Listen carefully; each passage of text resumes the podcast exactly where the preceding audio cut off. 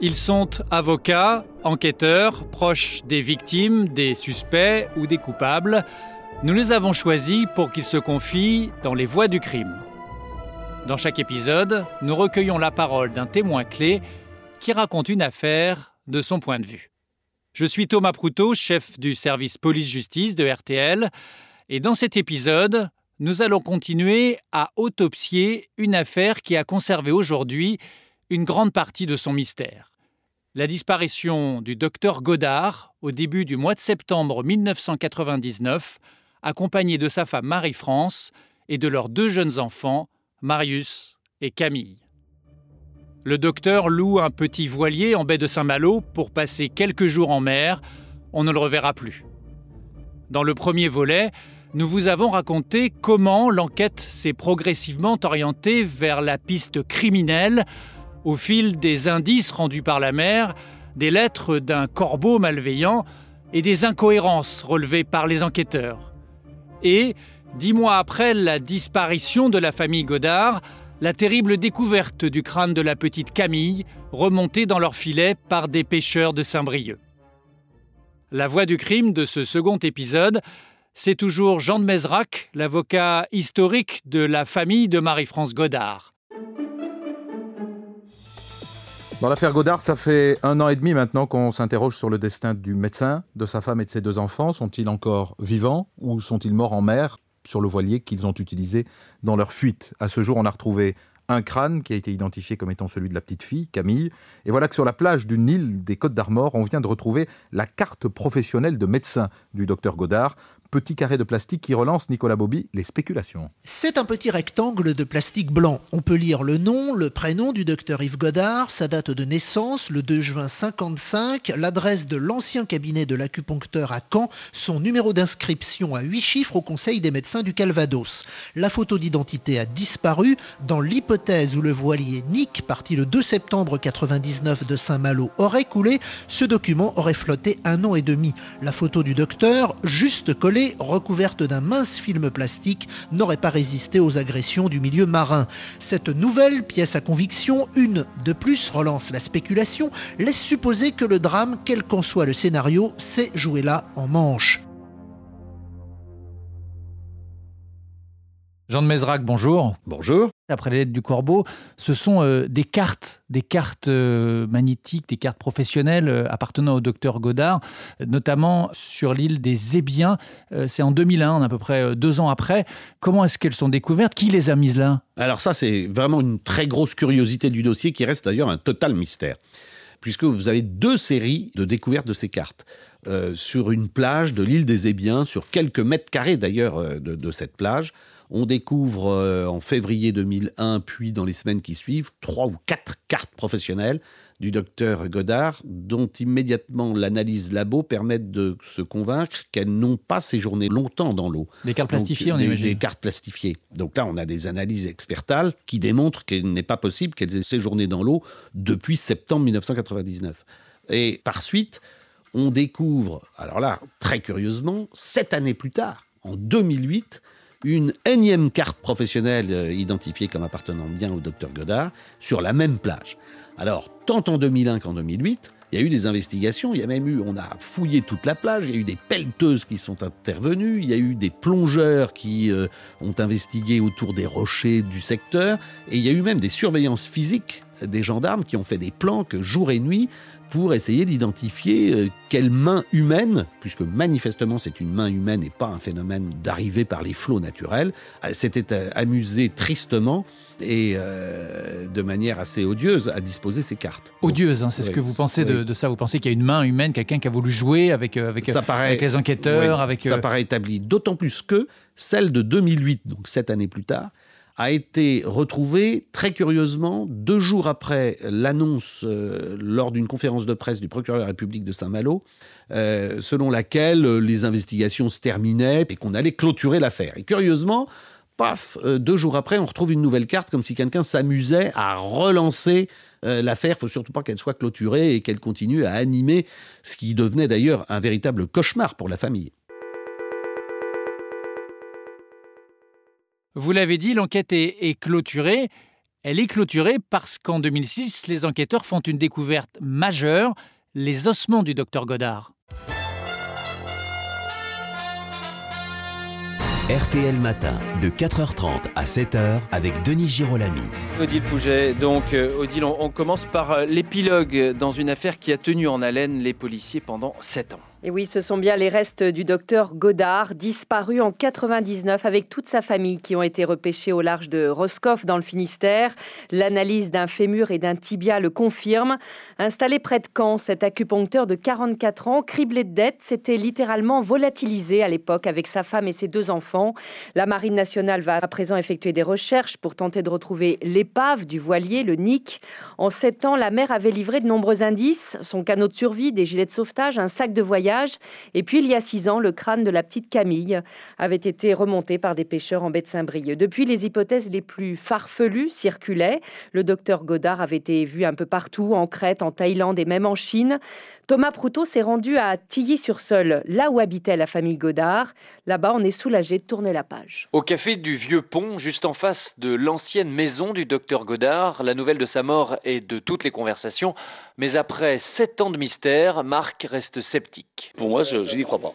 Parce que c'était un homme qui était super navigateur, très intelligent. on trouve ça très bizarre. Je pense que c'est la justice qui cherche à, le faire sortir de son trou. Un mensonge des autorités, donc.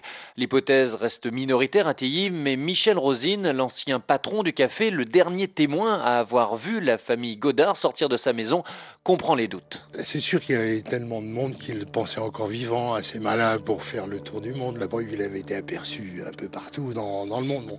ça me faisait sourire dans la mesure où ma conviction première, hein, c'est que tout le monde était par le fond, et j'ai toujours dit ça depuis le début. Au-delà des théories des uns et des autres, c'est le soulagement qui prédomine à Tilly, c'est le sentiment de Brigitte Miclot, adjointe au maire. On a beaucoup spéculé sur l'affaire Godard et on pourra enfin dire euh, c'est terminé.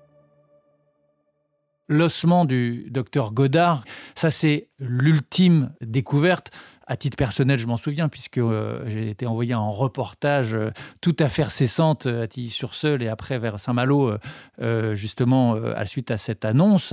Là, c'est une nouvelle fracassante. Encore une fois, dans ce dossier, comment est-ce que vous l'apprenez d'abord et qu'est-ce que ça veut dire pour...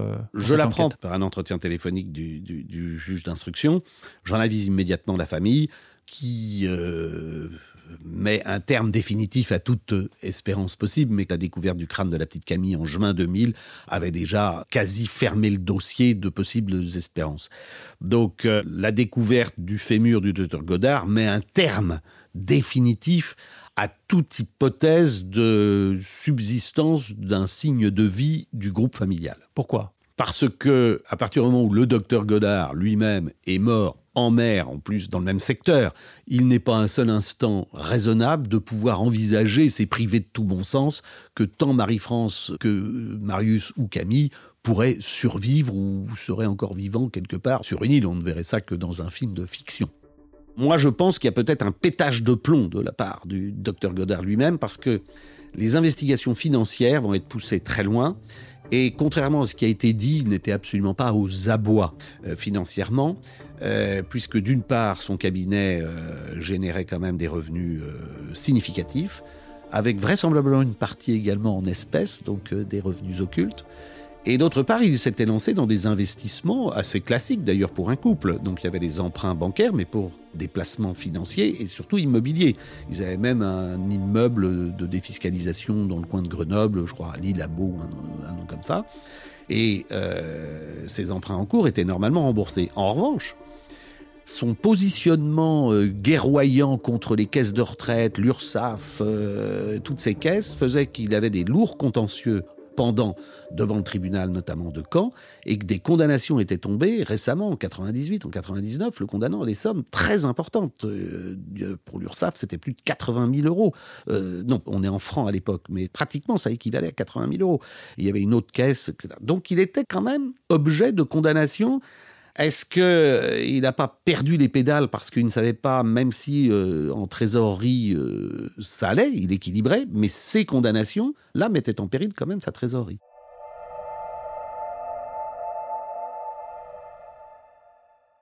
Les années passent, 2007, 2008, il y a des procédures, l'instruction, et on va aboutir à un non-lieu dans cette affaire.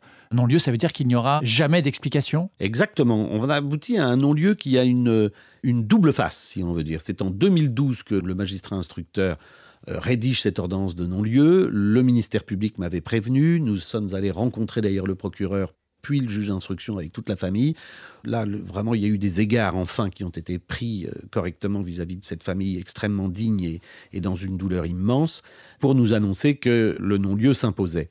Nous, on avait demandé plein d'investigations, mais il n'était plus nécessaire d'en solliciter, puisque manifestement, on avait fait le tour de tout. Et le non-lieu, quand je vous dis à deux faces, euh, la première, c'est que ce n'est pas un non-lieu du chef de l'extinction de l'action publique concernant le docteur Godard, qui était mis en accusation à l'époque, euh, mis en examen euh, pour homicide volontaire, mais c'est du chef de l'impossibilité de déterminer l'existence même d'un homicide. Et puis, il y avait un autre chef d'inculpation qui était secondaire, presque anecdotique, c'était un abus de confiance, puisqu'il n'avait pas restitué le bateau Nick au loueur. Et là, cette infraction-là va s'éteindre par extinction de l'action publique du chef de la mort du docteur Godard. L'enquête euh, est close. Vous, vous avez acquis une conviction, une intuition la plus forte de ce qui a pu se produire, et je crois que c'est toujours euh, la vôtre euh, aujourd'hui, celle d'un suicide, finalement, d'un suicide familial organisé par le docteur Godard. Pourquoi est-ce que vous pensez ça? Je pense cela parce que je n'ai pas d'autre choix, puisque les autres hypothèses possibles me paraissent devoir être éliminées de manière quasi catégorique, je dirais. De sorte, qu'est-ce qu'il reste comme euh, hypothèse la plus crédible, je pense effectivement peut-être un suicide entre guillemets altruiste, bien que ça reste un acte criminel avec quand même un crime sur quatre personnes, euh, et que le docteur Godard, euh, par une espèce de mouvement de folie, sentant qu'il perd la maîtrise d'une situation familiale, économique, je ne sais pas, décide de faire disparaître tant lui-même que toute sa famille, et par égard pour les membres euh, survivants euh, du côté de son épouse comme de son propre côté, ses propres enfants, il simule un naufrage en estimant que peut-être tout le monde croira que finalement tout le monde est mort par un accident en mer. Il y a un élément qui, qui vous fait aller dans ce sens, c'est le fait qu'on n'ait jamais retrouvé le voilier en lui-même, le Nick. Alors, ça c'est quelque chose d'extrêmement troublant et qui serait un des éléments susceptibles de permettre une réouverture du dossier. C'est que nous n'avons jamais découvert aucun élément de structure du bateau le nique. Et ça, c'est euh, tout à fait troublant, alors même que nous sommes dans une zone ultra draguée par les bateaux de pêche, euh, extrêmement naviguée euh, par des touristes, par des cargos. Et c'est vraiment un élément extrêmement troublant. Alors, on savait que le docteur Godard était un excellent marin, il connaissait parfaitement la zone. on a retrouvé en janvier 2000 un sac avec des affaires familiales, pas très loin de la zone où on avait retrouvé l'annexe. Et dans ce sac, il y avait des affaires personnelles de Marie-France, il y avait même sa carte d'identité. Donc dès euh, janvier 2000, avant même la découverte du crâne de la petite Camille, il y avait des lourdes inquiétudes avec la découverte de ce sac. Mais au sein de ce sac, on découvre un marteau, très curieusement. Et ce marteau euh, nous a fait penser, membres de la famille et comme un des magistrats instructeurs, qu'il aurait pu, le cas échéant, servir au docteur Godard à créer un trou dans la coque et calculer une chute du bateau au-dessus d'une fosse marine. Il y a la zone notamment des casquets. Vous avez des très grandes fosses marines comme des grottes souterraines où le bateau aurait pu s'échouer au fond de la mer et coincé dans une telle fosse, ce qui expliquerait qu'aucun élément n'est remonté à la surface et qu'aucun euh, filet de pêche ne peut y passer il y a une autre euh, hypothèse qui a été euh, poussée assez loin par euh, les enquêteurs, par les gendarmes, c'est celle d'un règlement de compte professionnel, on va l'appeler comme ça. Pourquoi est-ce que ça a été poussé très loin, cette, cette piste d'enquête? D'ailleurs, ça a été après la découverte hein, du fémur, dans les années qui ont suivi. Il y a, là, il y a eu des investigations assez poussées. Vous avez raison, parce que entre la découverte du fémur, nous sommes en 2006, et le non-lieu en 2012, le dossier a quand même bougé. Alors, il a bougé euh, parce qu'il y a eu des signalements un peu fantaisistes à droite et à gauche. J'avais moi-même reçu une lettre anonyme de la présence d'ossements de Marie-France Godard dans un cimetière près de Tilly-sur-Seul. Donc, j'en ai immédiatement avisé le, juge d'instruction. Il y a eu des recherches, des investigations, des équipes cynophiles, etc. Et puis, il y a eu tout le volet CDCA. Et le volet CDCA, c'est donc ce syndicat violent euh, préconisant euh, la grève des cotisations sur le territoire national et la souscription de, contrats offshore, d'assurance privée, etc. Ce syndicat était dirigé par un dénommé Monsieur Pousset, lequel est mort dans des conditions euh, criminelles, puisqu'il a été abattu par un gang avec des, mitraillettes à son bureau en 2001 de mémoire. Et comme le docteur Godard avait adhéré à une certaine époque au syndicat CDCA, comme de surcroît on avait identifié un compte bancaire dont disposait le docteur Godard sur l'île de Madère, lequel compte avait été ouvert sur les conseils du CDCA, soit son président euh, Pousset, soit euh, Madame Mendes, qui était plus ou moins la collègue du président, il était nécessaire d'aller chercher un petit peu autour du CDCA et de faire un rapprochement avec euh, cette enquête du crime Pousset. De sorte que la section de gendarmerie de Rennes va se déplacer à Montpellier et le magistrat instructeur aura accès à toute une partie du dossier Pousset. Euh, c'est tout un tome de l'enquête Godard qui concerne cette affaire Pousset. Mais ça ne va absolument rien donner. Nonobstant, la thèse euh, que je qualifie euh, pourtant d'un journaliste tout à fait charmant, qui est très bien documenté, mais qui peut-être pour donner un peu de mystère et faire accrocher quelque chose à la fin de son ouvrage sur l'affaire Godard, a imaginé une thèse euh, tout à fait farfelue. C'est la thèse de M. Le Maçon, selon laquelle, dans le cadre de l'enquête Pousset, un euh, témoin auditionné par la police judiciaire de Montpellier, au Brésil, aurait indiqué qu'il y avait eu un contrat du CDCA sur un médecin normand. Alors justement, en 2012, au moment du non-lieu, Éric Lemasson était euh, l'invité de l'heure du crime sur RTL.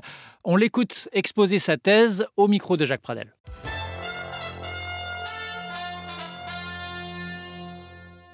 Mais surtout, il y a un autre élément, c'est que ce type-là est un militant très actif mais très discrètement dans sa région de Normandie, un militant d'un syndicat de petits commerçants, la CDCA. Et c'est cet autre aspect de la vie du docteur Godard que j'ai euh, que j'ai exploré. Alors c'est extrêmement euh, tortueux, mhm. c'est-à-dire que ça nous mène dans des pistes extrêmement euh, longues, mhm. mais c'est là que se, que se niche la clé du mystère. Alors on peut juste dire, pour, pour ceux qui nous écoutent, et que je renvoie évidemment votre livre qu'on trouve toujours, euh, L'assassinat du docteur Godard, euh, ce, syndicat, on va dire, donc, auquel participait très activement Yves Godard, proposait aux médecins de ne pas payer leurs impôts, en France en tout cas, et de placer leur argent dans un certain nombre d'endroits hors de France. Et peut-être sur l'île de Man ou peut-être sur d'autres endroits. C'est bien, c'est cela. Et, il aurait menacé à un moment de tout dire parce qu'il y aurait eu un, différent à l'intérieur de, de ce syndicat? En fait, l'enquête a montré qu'il était un militant actif, qu'il avait placé la somme de 3 millions de francs de l'époque, ça c'est avéré dans l'enquête, sur mmh. des comptes à l'étranger, Madère, Man, Luxembourg probablement, et il n'a jamais pu récupérer cet argent. Et l'explication, c'est que c'était un système mafieux. On détournait l'argent. Il y a eu une centaine de plaintes de petits hmm. commerçants dans toute la France. Il n'était pas seul dans ce cas. Donc il aurait voulu récupérer son argent et il aurait menacé de tout dire euh, si euh, ce n'était pas possible. Et ce qu'il faut savoir, c'est qu'il y a eu d'autres morts. C'est-à-dire que le président de ce syndicat des petits commerçants lui-même a hmm. été assassiné en plein jour dans ses bureaux à Bayargues, à côté de Montpellier. Hmm. Et puis il y a un autre membre de ce syndicat qui, a eu, qui est mort dans un mystérieux crash d'avion qui n'était pas vraiment un accident. Et puis il y a peut-être aussi d'autres morts, notamment dans le sud-ouest. Et donc le docteur Godard est un mort parmi d'autres. Mmh. Et ça, c'est une relecture complète mmh. de l'affaire. En, gros, il ne faut pas simplement voir cette affaire comme un simple drame familial. RTL. Maître Jean de Mézrac, quand vous apprenez cette euh, hypothèse de l'assassinat du docteur Godard, quelle est votre réaction? J'ai demandé à la sortie de ce bouquin au juge d'instruction euh, de faire des vérifications. Donc il y a eu une commission rogatoire sur le sujet et elle n'aboutit à rien puisque les gendarmes euh, sont allés à nouveau interroger ce prétendu témoin qui en réalité a infirmé ses déclarations, disant qu'il ne connaissait même pas ce témoignage du Brésil et que, en toute hypothèse, les enquêteurs du SRPJ de Montpellier n'avaient jamais tenu ces propos aux gendarmes de la SR de Rennes. Donc ce chapitre est définitivement fermé. Vous n'avez jamais cru à la thèse de l'assassinat du docteur Godard euh, par des tueurs à gages? Non, je n'ai jamais adhéré à cette thèse parce que franchement, il n'y a aucun élément concret, objectif, qui permet même d'émettre une telle supposition. Aujourd'hui, expression galvaudée, mais le mystère reste entier. Et très précisément, quels sont les points qui restent euh, en suspens dans cette enquête, puisqu'il y en a euh, au moins trois vous avez parlé du bateau qu'on n'a jamais retrouvé. Quels sont les, deux autres? Alors, le point principal, euh, c'est l'absence de certitude sur les circonstances exactes de la disparition de tout le monde. Mais il y a trois points techniques qui restent extrêmement troublants. Vous en avez parlé de l'absence d'éléments de structure du bateau. Et puis, euh, le deuxième point, ce sont ces cartes qui ont été disséminées par la main de l'homme en 2001 puis en 2008 sur la plage des Ébiens. Et puis le troisième, c'est euh, l'absence d'identification du corbeau. Alors certes, on a souvent des illuminés euh, qui veulent se rendre intéressants dans les affaires criminelles et qui euh, écrivent ce type de mots anonymes. Mais là, c'est particulièrement odieux et j'aurais aimé, on a fait des appels, la famille, à ce que cette personne révèle pourquoi elle a fait ça. Est-ce qu'elle avait peut-être une bribe d'éléments dont elle n'a jamais parlé? Ces trois éléments, absence d'éléments de structure du bateau, absence d'identification du corbeau et absence de cause de la disposition des cartes restent trois éléments extrêmement troublants. Est-ce que la famille de Marie-France Godard, les proches aussi du docteur Godard, ceux, qui restent en vie, oui aussi ses enfants, ses grands-enfants, est-ce qu'ils ont encore de l'espoir un jour qu'on sache ce qui s'est passé je ne parlerai pas pour la famille euh, des enfants du docteur Godard, que je, ne connais pas, que je n'ai jamais rencontré. En ce qui concerne mes mandants, euh, je pense qu'ils ont trop souffert de tous les soubresauts euh, de cette affaire extrêmement médiatisée et qu'aujourd'hui, ils préfèrent faire leur deuil dans cette dignité qu'ils ont toujours eue et dans la discrétion. Pour autant, si on se place du, du point de vue de la prescription, si un élément nouveau surgissait, ce dossier pourrait euh, être réouvert Il pourrait y avoir hein, une relance de, l'enquête euh... Absolument. En fait, le, non-lieu date de septembre 2012. À l'époque, euh, un élément nouveau, significatif évidemment, permettait de réouvrir le dossier par une période de 10 ans, puisque c'est un dossier criminel, donc expiration en 2022. Mais il y a quelques années est intervenue une réforme de la prescription portant en matière criminelle celle-ci à 20 ans, de sorte que tout élément nouveau substantiel permettrait la réouverture du dossier jusqu'en 2032. Pour autant, la, famille de Marie-France Godard n'est plus dans le combat judiciaire. Elle ne cherche plus, elle veut euh, aller de l'avant, euh, oublier peut-être, euh, en tout cas, euh, être en paix avec ce souvenir Je pense que sa recherche, c'est effectivement la paix et, et refermer définitivement ce dossier qui est un immense drame. Il faut que vous sachiez que je n'étais pas personnellement, mais la petite Camille a quand même été enterrée avec un, un pseudo petit cercueil. Il y avait juste le crâne de cet enfant de 7 ans à l'intérieur de ce cercueil. Enfin, c'est une affaire extrêmement douloureuse. Oui, il faut dire aussi euh, que cette affaire, et ça n'est pas exagéré, euh, reste non seulement un des plus grands mystères criminels de ces 30 dernières années, mais aussi une des, une des plus vastes enquêtes qui a été menée. Oui, ça a été euh, long, lourd et extrêmement complet, puisque les investigations sont extrêmement nombreuses. Euh, vous avez 12 ans d'enquête, de mémoire le dossier que j'ai ici encore en armoire d'archives fait 14 ou 15 tomes et j'ai pas tout en copie, je prenais que ce qui était nécessaire. Et euh, reprenant une annexe du dossier, je note que le magistrat instructeur signalait à l'issue du dossier que 400 personnes avaient été auditionnées par le magistrat instructeur ou sur commission rogatoire, qu'il y avait eu plus de 500 scellés, près de 60 expertises et de nombreuses commissions rogatoires, dont 20 internationales, parce qu'il y a eu plein de signalements de gens, on l'a vu Godard à euh, en Crète, en Guadeloupe et autres, et qu'il y a eu également diverses reconstitutions réalisées par le jeu d'instruction, tant en mer, notamment à l'île de Lance de Bréhec, où on soupçonnait que le bateau était resté deux ou trois jours début septembre, ou encore au domicile. Donc euh, c'est un travail absolument considérable qui a été réalisé sur cette affaire criminelle.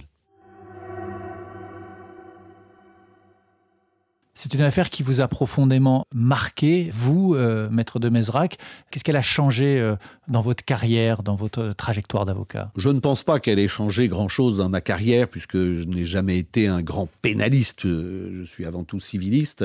Euh, mais ce qui m'a marqué, c'est sa durée et sa difficulté à surmonter pour euh, une famille euh, unie, euh, désorientée et en total désarroi et surtout gardant une dignité euh, dont je conserverai un, un souvenir euh, d'un immense euh, une immense admiration face à leur euh, dignité et abnégation. Et vous, vous vous interrogez encore parfois la nuit ou à des moments perdus sur qu'est-ce qui s'est passé? Je vous confie que je m'interroge effectivement encore régulièrement sur quelle est la réalité de ce dossier, que s'est-il passé, à quel moment Marie-France est-elle vraiment décédée Parce que on ne le sait même pas. Est-ce qu'elle a mis le pied sur le bateau? On ne le sait pas. Euh, effectivement, toutes ces zones d'ombre nourrissent un, un tracas encore dans ma tête chaque jour. Chaque jour, ce serait prétentieux, mais régulièrement.